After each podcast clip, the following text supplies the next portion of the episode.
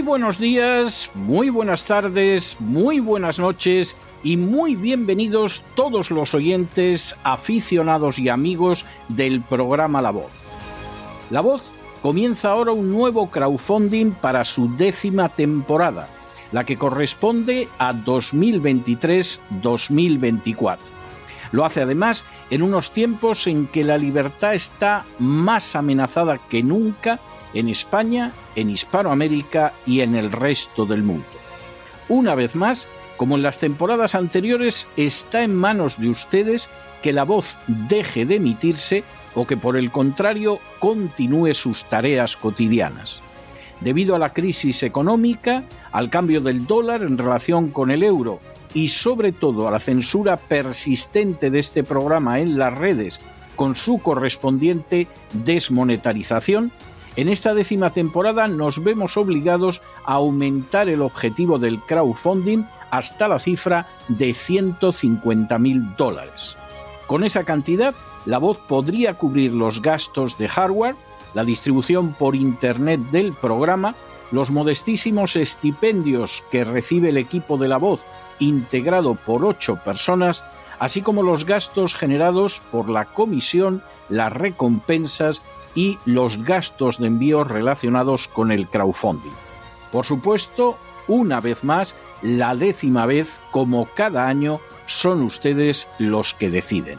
Si creen que merece la pena contribuir a la causa de la verdad, de la libertad y de la justicia, como un aporte tan modesto como puede ser el coste de tres cafés o de dos refrescos, si piensan que merece la pena seguir escuchando día a día la voz son ustedes más que bienvenidos a la hora de contribuir al nuevo crowdfunding que permitirá que puedan escuchar este programa una temporada más. Muchas gracias por todo. God bless you. Que Dios los bendiga.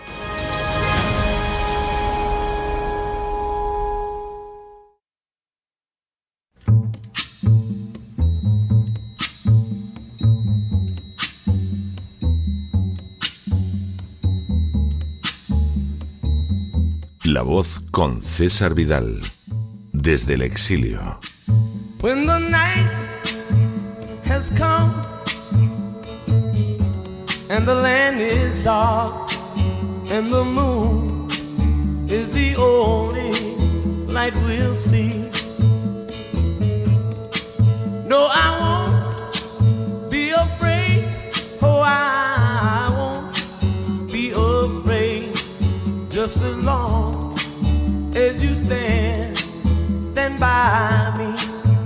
muy buenos días, muy buenas tardes, muy buenas noches y muy bienvenidos a esta nueva singladura de la voz. Soy César Vidal, hoy es el miércoles 5 de julio de 2023 y me dirijo a los hispanoparlantes de ambos hemisferios, a los situados a uno y otro lado del Atlántico y como siempre lo hago desde el exilio. Corría el año 1821 y Grecia se había alzado para liberarse de un yugo turco que se había extendido por siglos. La cuestión de si Estados Unidos debía intervenir en la guerra de independencia de Grecia para ayudar a los griegos se planteó de manera inmediata por cuanto esos griegos parecían haber adoptado principios liberales mientras que Turquía seguía representando un imperio anquilosado. Precisamente el día 4 de julio de ese año, el entonces secretario de Estado John Quincy Adams pronunció un discurso a petición de los ciudadanos de Washington donde estableció su postura al respecto de una intervención armada americana en el exterior. Lo hizo mediante una frase que era un eco del discurso de despedida de George Washington en el que el primer presidente de la nación se había pronunciado directamente en contra de las alianzas militares permanentes. Así, John Quincy Adams afirmó de manera rotunda, America goes not abroad in search of monsters to destroy, lo que podría traducirse como América no va al extranjero en busca de monstruos a los que destruir. Las palabras de John Quincy Adams no podían resultar más claras. Quizá el mundo estaba lleno de monstruos, pero Estados Unidos no iba a dedicarse a ir al extranjero para causar su destrucción. Por delante de todo, el gobierno de Estados Unidos tenía que atender a las necesidades nacionales, y cada dólar que se empleaba en el exterior era un dólar que se retiraba de intentar cubrir esas necesidades. John Quincy Adams alcanzaría la presidencia pocos años después y dejaría un legado extraordinario que incluiría la lucha contra la esclavitud, el impulso de la educación, pero por encima de todo la articulación de una política exterior fiel a la de los padres fundadores, una política exterior centrada en atender a las necesidades del pueblo americano, librándolo de intervenciones extranjeras que sólo contribuirían a empobrecerlo. En las últimas horas hemos tenido nuevas noticias sobre el latrocinio colosal de recursos americanos que está teniendo lugar en Ucrania. Sin ánimo de ser exhaustivos, los hechos son los siguientes. Primero, The Grey Zone es un medio independiente americano que ha realizado una investigación sobre la desviación de los fondos enviados por la administración Biden a Ucrania. Segundo, a consecuencia de esa investigación, el Consejo de Seguridad de Naciones Unidas citó a Max Blumenthal, fundador de The Grey Zone, para informar sobre el citado estudio. Tercero, el 28 de junio pasado, Blumenthal comenzó su declaración ante el Consejo de Seguridad de Naciones Unidas, dando las gracias a Wyatt Reed, que estuvo a punto de morir cuando el hotel donde se alojaba en Donetsk fue bombardeado por el ejército ucraniano con un obús fabricado en Estados Unidos, y al activista de derechos humanos Randy Credico, testigo de cómo el ejército ucraniano realiza ataques habituales con HIMARS sobre objetivos civiles en el Donetsk. Cuarto, Blumenthal se presentó como un periodista con más de 20 años de experiencia cubriendo conflictos en varios continentes, pero también como un americano que contempla cómo su propio gobierno, al financiar una guerra denominada proxy, se ha convertido en una amenaza para la estabilidad regional e internacional a expensas del bienestar de sus conciudadanos americanos. Quinto, Así, ese mismo 28 de junio, mientras tenía lugar otro descarrilamiento de un tren con contenido tóxico, esta vez en el río Montana, dejando de manifiesto los fallos de la infraestructura nacional, el Pentágono anunciaba su plan para enviar otros 500 millones de dólares a Ucrania. Sexto, según Blumenthal, todo esto se produce mientras el ejército de Ucrania ha entrado en la tercera semana de una contraofensiva que incluso la CNN ha descrito como no correspondiendo con lo que se esperaba. También informó CNN el 12 de junio que Ucrania había perdido 16 blindados americanos. Séptimo, según Blumenthal, lo que había hecho entonces el Pentágono había sido pasar la cuenta a los contribuyentes americanos, como el propio Blumenthal, cargándoles otros 325 millones de dólares para reemplazar el equipo perdido por Ucrania. Hubo un esfuerzo cero, según Blumenthal, para consultar a la opinión pública de Estados Unidos sobre el asunto, y la vasta mayoría de los americanos, al parecer, ni siquiera se enteraron de que había tenido lugar ese intercambio. Octavo, según Blumenthal, esta política de Washington, que prioriza un gasto descontrolado para una guerra proxy con un poder nuclear en territorio extranjero, mientras que nuestras infraestructuras nacionales se desploman ante nuestros ojos, deja de manifiesto una dinámica inquietante en el corazón del conflicto en Ucrania.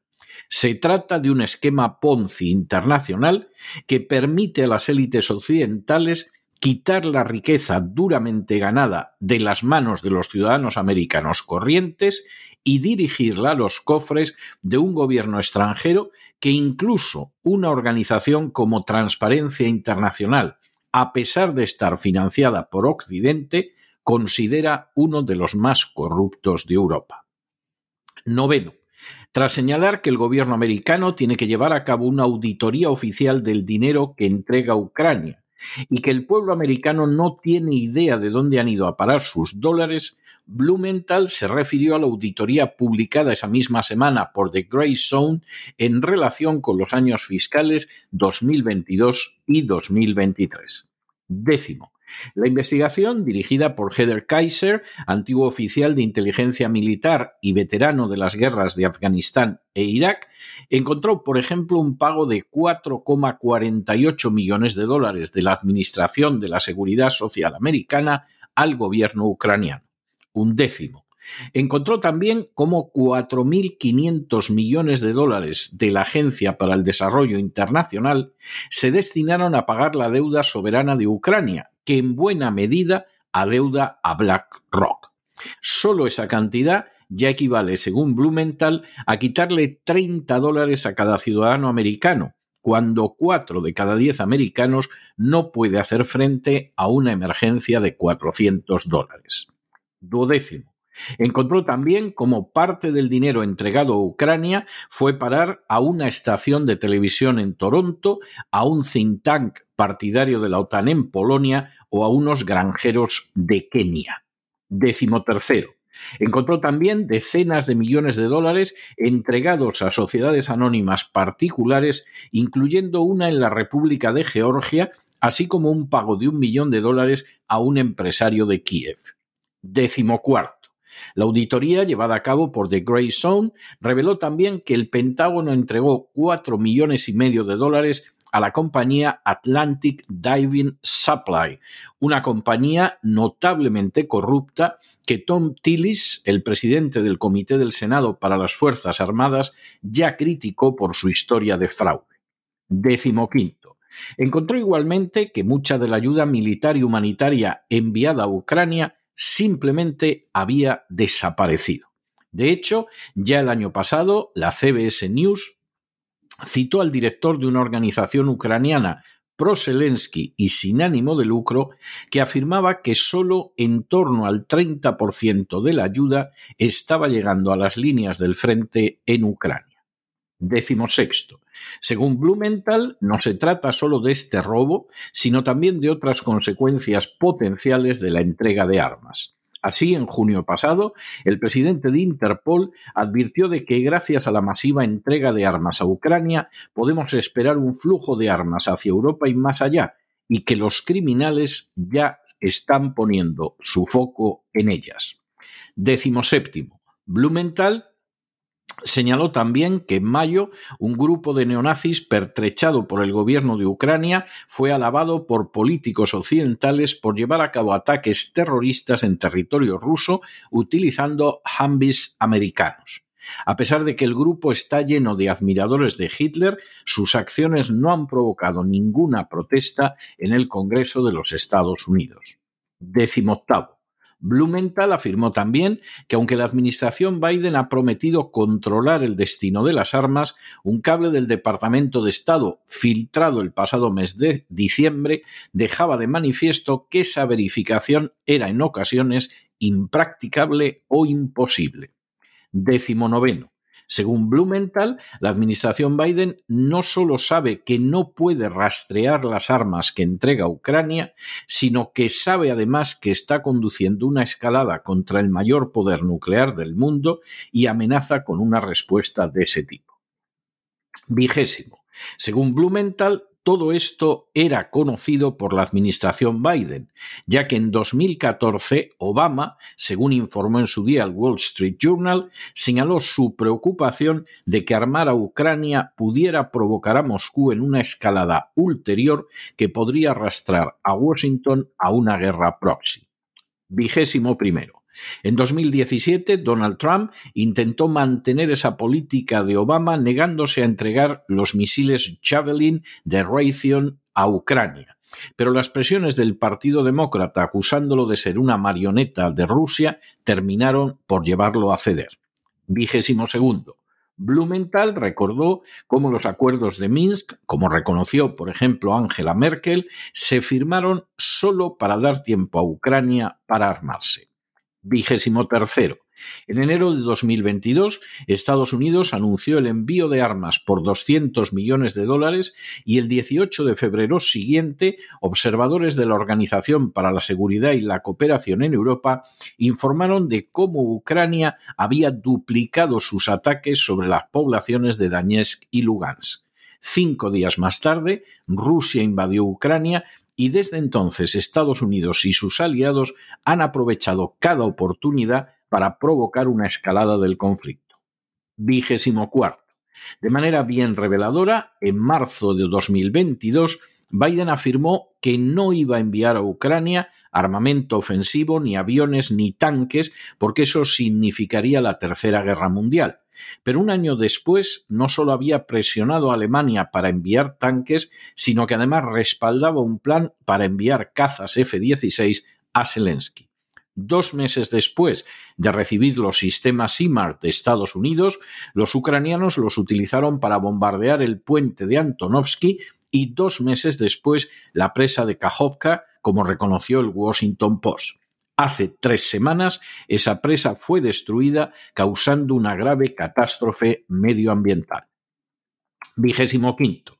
Según Blumenthal, Ucrania ha acusado sin ninguna base a Rusia de planear una provocación en la central nuclear de Zaporizhia, lo que provocó una resolución de los senadores Lindsey Graham y Richard Blumenthal para que la OTAN interviniera directamente en Ucrania en ese caso un hecho que algunos especialistas han calificado como una invitación abierta a una operación de falsa bandera. Vigésimo sexto. Según Blumenthal, todos estos movimientos intentan justificarse con la idea de que se está defendiendo la democracia, pero la realidad es que Zelensky ha ilegalizado a los partidos de la oposición, ha criminalizado a los medios de sus oponentes, ha encarcelado a su rival político más importante, ha acosado a los diputados más relevantes, ha realizado incursiones contra las iglesias ortodoxas y ha arrestado a clérigos.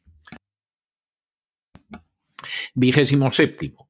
La democracia particular de Zelensky ha quedado también de manifiesto en el encarcelamiento del ciudadano americano Gonzalo Lira por cuestionar el relato oficial sobre la guerra y también en la suspensión de las elecciones de 2024.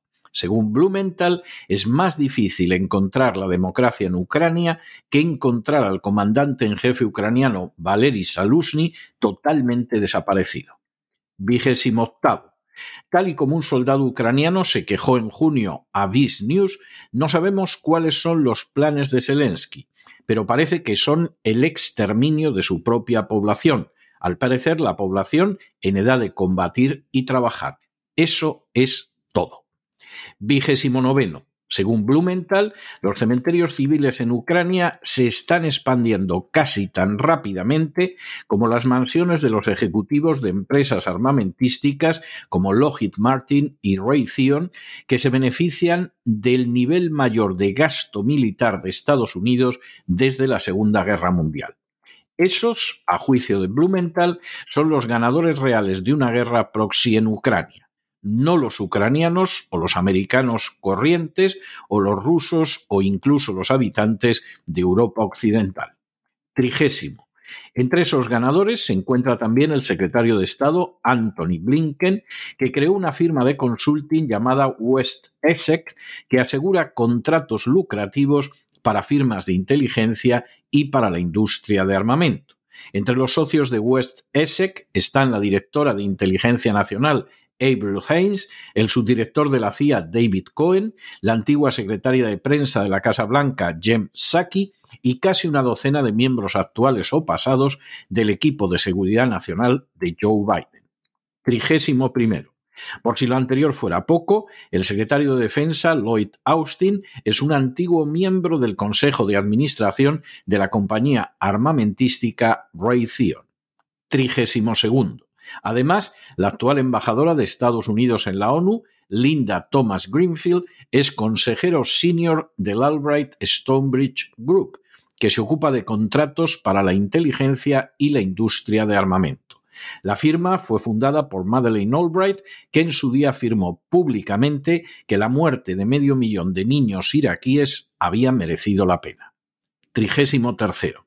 La realidad, según Blumenthal, es que Estados Unidos ha caído bajo el control de un gobierno que pretende prolongar indefinidamente una guerra proxy, que considera que la diplomacia es la adopción de medidas coercitivas unilaterales para arruinar el rublo, que dinamita las negociaciones para poder lucrarse mientras niega información a los ciudadanos americanos y que empuja a los socios ucranianos a morir para dañar a un rival geopolítico. 34. Blumenthal apeló finalmente al Consejo de Seguridad para que impidiera que se lleven a cabo los ataques preventivos en territorio ruso que pretenden Zelensky y algunos miembros del legislativo americano en contra de lo señalado en el artículo 51 de la Carta de Naciones Unidas. Asimismo, recordó que los artículos del 33 al 38 de esa misma Carta establecen que el Consejo de Seguridad debe utilizar su autoridad para garantizar un arreglo pacífico de las disputas, particularmente cuando amenazan la seguridad internacional. Y trigésimo quinto, Blumenthal concluyó afirmando que este Consejo tiene la obligación de vigilar y restringir de manera estricta a los Estados Unidos y a la organización militar ilegal conocida como la OTAN. El discurso de Blumenthal ante el Consejo de Seguridad de Naciones Unidas es uno de los más trascendentales, profundos y relevantes pronunciado por un ciudadano americano en foros internacionales desde hace años. La guerra de Ucrania no es más que un gigantesco robo destinado a hinchar las arcas del complejo industrial militar y de las corruptas oligarquías ucranianas. Y para alcanzar ese objetivo es necesario engañar al pueblo americano afirmando que un liberticida como Zelensky defiende la democracia, creando una imagen ridícula de Rusia digna de las historietas de villanos de Marvel y ocultando a dónde van los miles de millones de dólares que se han arrancado a los ciudadanos americanos. La guerra de Ucrania no es otra cosa que un sangriento negocio que se paga con vidas ucranianas y rusas, que favorece a los traficantes de la muerte y que tiene pésimas consecuencias para los propios ciudadanos americanos que son los que pagan la situación, una situación que sería imposible sin la inmensa corrupción de la administración Biden, llena de personajes que se lucran al servicio del complejo militar industrial y de prolongar una guerra absurda en Ucrania. Que esa escalada, enormemente lucrativa, pueda arrastrar al mundo y en especial a Europa a una guerra mundial nuclear es algo que el católico presidente Biden, tan cercano a los jesuitas, no parece sufrir con el menor problema de conciencia. Y sin embargo, pocas conductas puede haber más lejanas del pensamiento y del comportamiento de los padres fundadores. Lo que Estados Unidos necesita imperiosamente es un regreso a esas raíces en las que una república independiente no dependía del complejo industrial militar, en que la Administración no se convertía en el principal impulsor de la agenda globalista, en que los miembros del gobierno no se lucraban provocando guerras en el extranjero, y en que los intereses de los ciudadanos americanos eran lo primero, porque como señaló con frase acertadísima John Quincy Adams, América no va al extranjero en busca de monstruos a los que, a los que destruir, y sobre todo no lo hace para que un conjunto de políticos corruptos y el complejo industrial militar llenen sus arcas hasta rebosar. Quizá muchos americanos lo ignoran, pero Estados Unidos se encuentra en una encrucijada en la que o regresa los principios de hondas raíces puritanas plasmados por los padres fundadores, o irá descendiendo por un camino tortuoso que conduce hacia una oligarquía que no dudará incluso en falsear resultados electorales para seguir viviendo a costa del pueblo americano. Pero no se dejen llevar por el desánimo o la frustración, y es que a pesar de que los poderosos muchas veces parecen gigantes, es solo porque se les contempla de rodillas, y ya va siendo hora de ponerse en pie. Mientras tanto, en el tiempo que han necesitado ustedes para escuchar este editorial, la deuda pública de España ha aumentado en más de 7 millones de euros. Una parte no pequeña tiene que ver con la guerra de Ucrania. Pero a diferencia de lo que ha sucedido con The Grey Zone en Estados Unidos, seguimos sin saber quién se está embolsando ese dinero. muy buenos días, muy buenas tardes, muy buenas noches.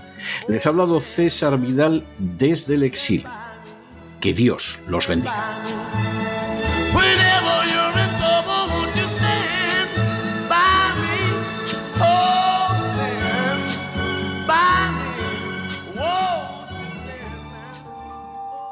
Esta sección está patrocinada por crowdfunding con el siguiente mensaje.